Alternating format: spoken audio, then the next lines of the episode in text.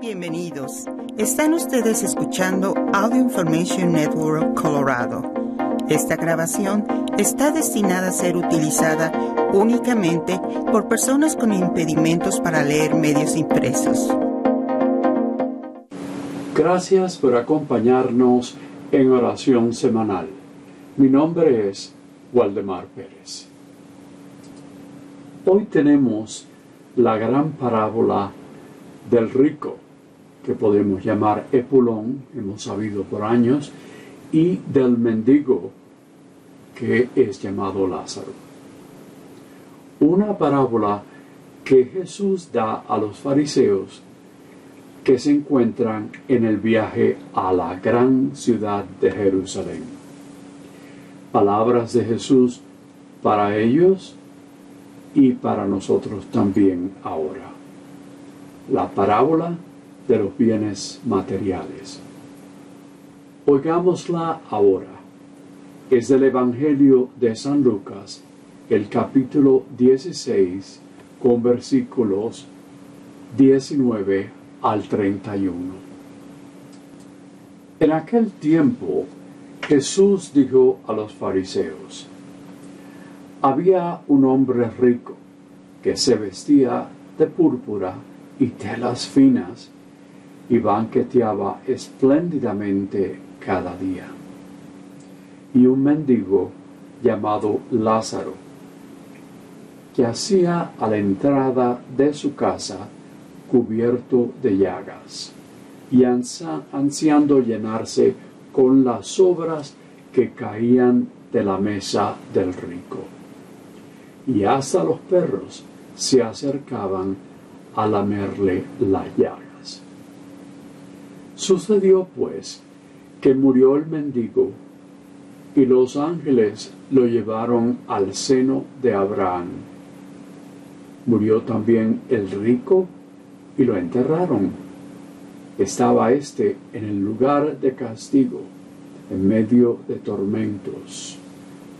Cuando levantó los ojos y vio a lo lejos a Abraham y a Lázaro junto a él entonces gritó, Padre Abraham, ten piedad de mí. Manda a Lázaro que moje en agua la punta de su dedo y me refresque la lengua, porque me torturan estas llamas. Pero Abraham le contestó, Hijo, recuerda que en tu vida recibiste bienes y Lázaro en cambio males. Por eso él goza ahora de consuelo, mientras que tú sufres tormentos. Además, entre ustedes y nosotros se abre un abismo inmenso que nadie puede cruzar, ni hacia allá, ni hacia acá. El rico insistió, Te ruego entonces, padre Abraham, que mandes a Lázaro a mi casa, pues que me quedan allá cinco hermanos, para que les advierta, y no caben también ellos en este lugar de tormentos. Abraham le dijo, Tienes a Moisés y a los profetas que los escuchen. Pero el rico replicó, No, padre Abraham, si un muerto va a decírselo, entonces sí se arrepentirán. Abraham repuso, Si no escuchan a Moisés y a los profetas, no harán caso, ni aunque resucite un muerto. Palabra de Dios. Muy bien, la palabra parábola nos encuentra con dos cuadros que son muy diferentes. Uno en la tierra y el otro en el más allá, en el cielo. El primero realmente breve, dirigiendo a la vida del rico Epulón, una vida cotidiana para él, que viene una vida, que vive una vida de lujo. La otra es la del diálogo entre Abraham y Epulón. Una escena más larga que la primera. Vemos un contraste de personajes. Una de alta clase, que se viste con púrpura, que sabemos que la púrpura es el color que solamente los ricos podían hacer. La otra es la de un pordiosero, enfermo y con hambre y con llagas. Ese era Lázaro, que interesantemente significa Dios ayuda. Un banquete de expresión agitada de vida social y el mendigo rodeado de perros, de condición miserable, dos polos opuestos de vida. Bueno, esas socialidades oponían a los discapacitados. Por ejemplo, en una cuadra cerca de ellos o también las ponían en las entradas de las ciudades. Y así, en ese momento, recibían limosnas para subsistir. En este caso, el mendigo Lázaro está en la entrada de la casa de Epulón, que le da las sobras que caían de su mesa. Jesús no nos dice que una persona por ser rica sería automáticamente condenada. O lo contrario, si la persona pobre podría ser salvada. Lo que nos dice es que todos seremos juzgados por la misma ley. El gran mandamiento de amor. Amor Dios y prójimo. El tener riquezas materiales no es malo. El ser pobre no es necesariamente una virtud. Epulón, el rico, no fue condenado no por ser hombre malo, sino por su crueldad por su falta de amor, por el ignorar al mendigo como si esa persona no existiera. Ambos mueren y el rico se encuentra en una situación de tormento. El pobre en una situación de delicia. Ese tormento era simplemente no tener la presencia de Dios eternamente. Y el otro, disfrutando, quería decir, quería decir que estaba en la presencia de Dios eternamente. El rico solicita a Abraham un favor excepcional. Abraham, a quien los presentes o creyentes de ese momento consideraban como parte de Dios, como si fuera Jesucristo, pues él lo niega. Primero por el cambio de situación y el otro por la gran distancia entre ellos. La distancia entre la presencia de Dios y la no presencia de Dios. Ambos hablan, pero el rico no puede hablar con sus hermanos. Abraham, aunque considerado un rico, está deprimido. Le dice que ellos deben escuchar las palabras de Moisés y los profetas. Estos son los que Dios había mandado para seguir su voz y poder ser salvado. Pero sabemos que ellos fueron ignorados por siglos y por siglos. Bueno, la mayoría de ellos. Una respuesta categórica de Abraham y él dice que abusó su tiempo en la tierra. Podemos imaginarnos que la no presencia de Dios es debido por él mismo. Lo hizo él, no nosotros, o los otros que estaban allí. Sabe que su mal ejemplo sería lo que seguirían sus hermanos. No es algo que nosotros podemos igualar en este momento. Nuestra presencia, buena o mala, no es lo que otros ven de nosotros. Esta parábola quizás la conocemos, ha pasado, ¿verdad? De una manera u otra. Está pasando ahora que la riqueza de algunos o ni la presencia del amor de nosotros o de nuestro prójimo nos mandaría a un lugar que no quisiéramos ir.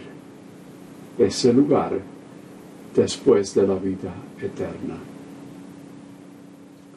Es posible que en la sociedad en que vivimos quizás hemos disfrutado cierta confortabilidad. Esa confortabilidad no es un pecado, pero puede distraer y puede ser peligrosa.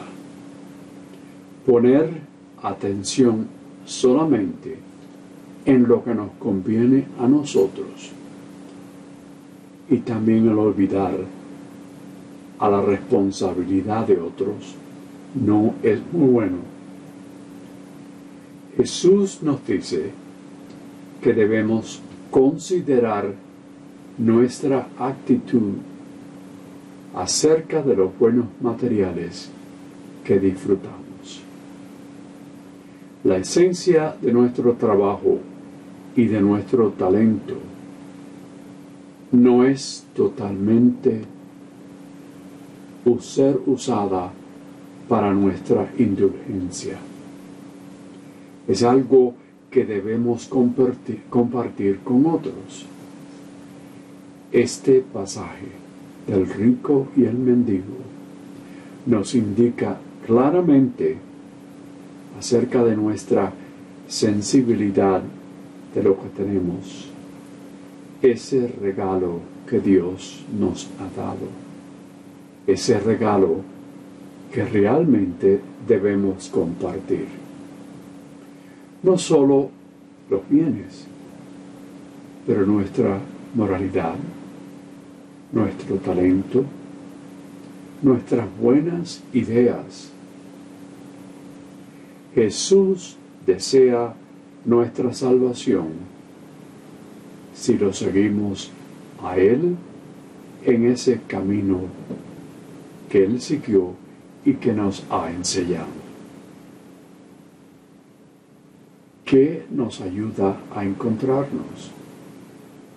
¿Somos como el rico o somos como el mendigo por diosero? ¿O estamos en el medio?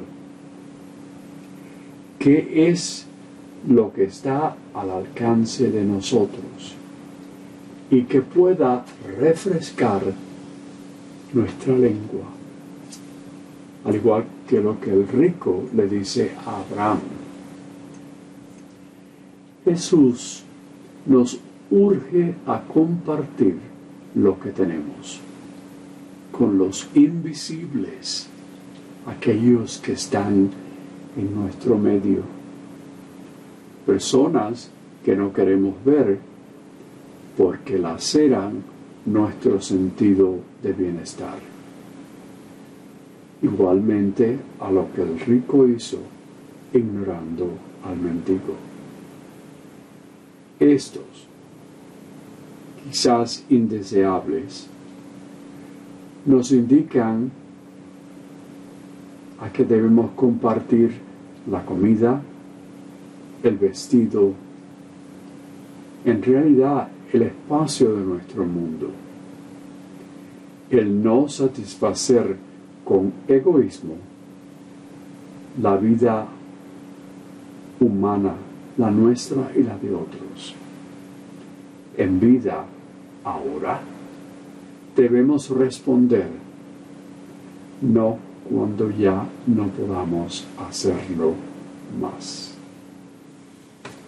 Amén. Esto me recuerda una oración, una litanía de recuerdo. Pensemos lo siguiente. ¿Quién estará hambriento hoy?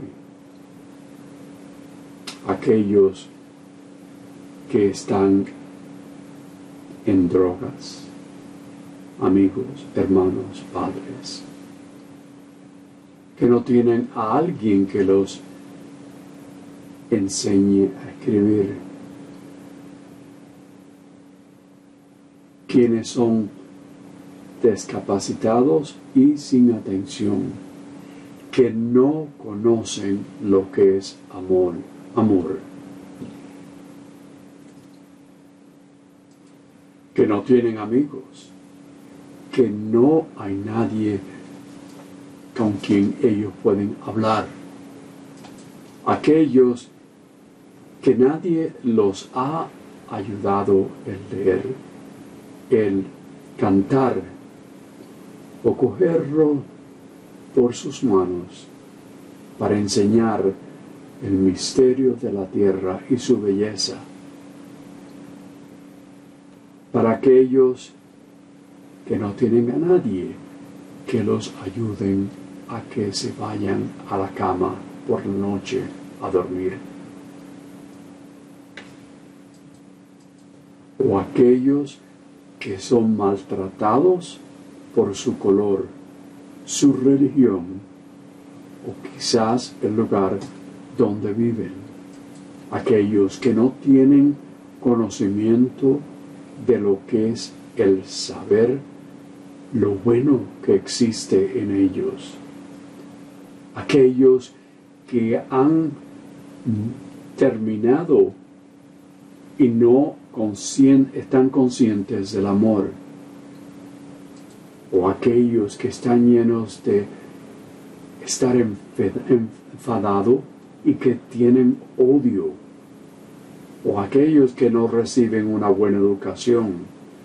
O que están enfermos o que tienen dolor o que están pensando de la muerte de un ser querido o amigos. Aquellos que están solos, desolados y sin amor.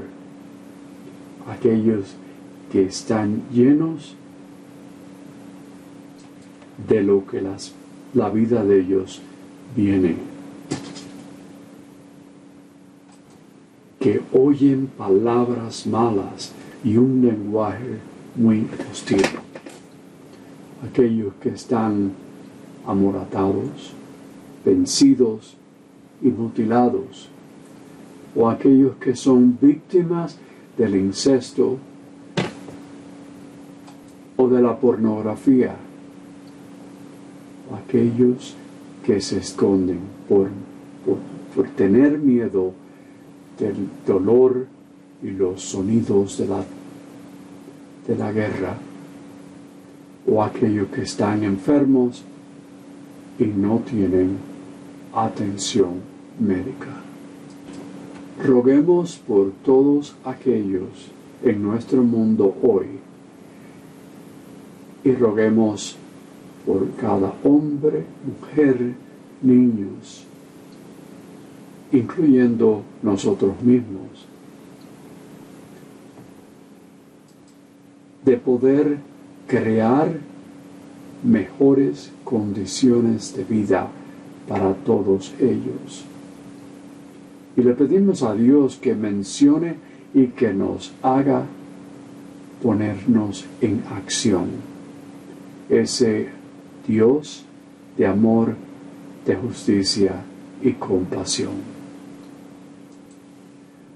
Roguemos para que podamos llevar, llevar ese amor y compasión a todos los que como Lázaro se encuentran pobres, hambrientos y abandonados. Roguemos por aquellos que han preferido ponerse al servicio de sus riquezas en vez de servir a Dios y a otros, para que comprendan que necesitan tener la conciencia de que las cosas no se calculan en términos de dinero. Por aquellos que conocemos o que no conocemos, que están enfermos y que sufren, para que conozcan el poder sanador de nuestro Dios. Por nuestros difuntos queridos y aquellos que hemos conocido, para que puedan ser dada la bienvenida en el salón al banquete celestial. Por todos ellos, roguemos al Señor. Dios de generosidad y amor, nos llamas a ser discípulos de tu Hijo Jesús y también ser corresponsales de todos tus bienes y dones.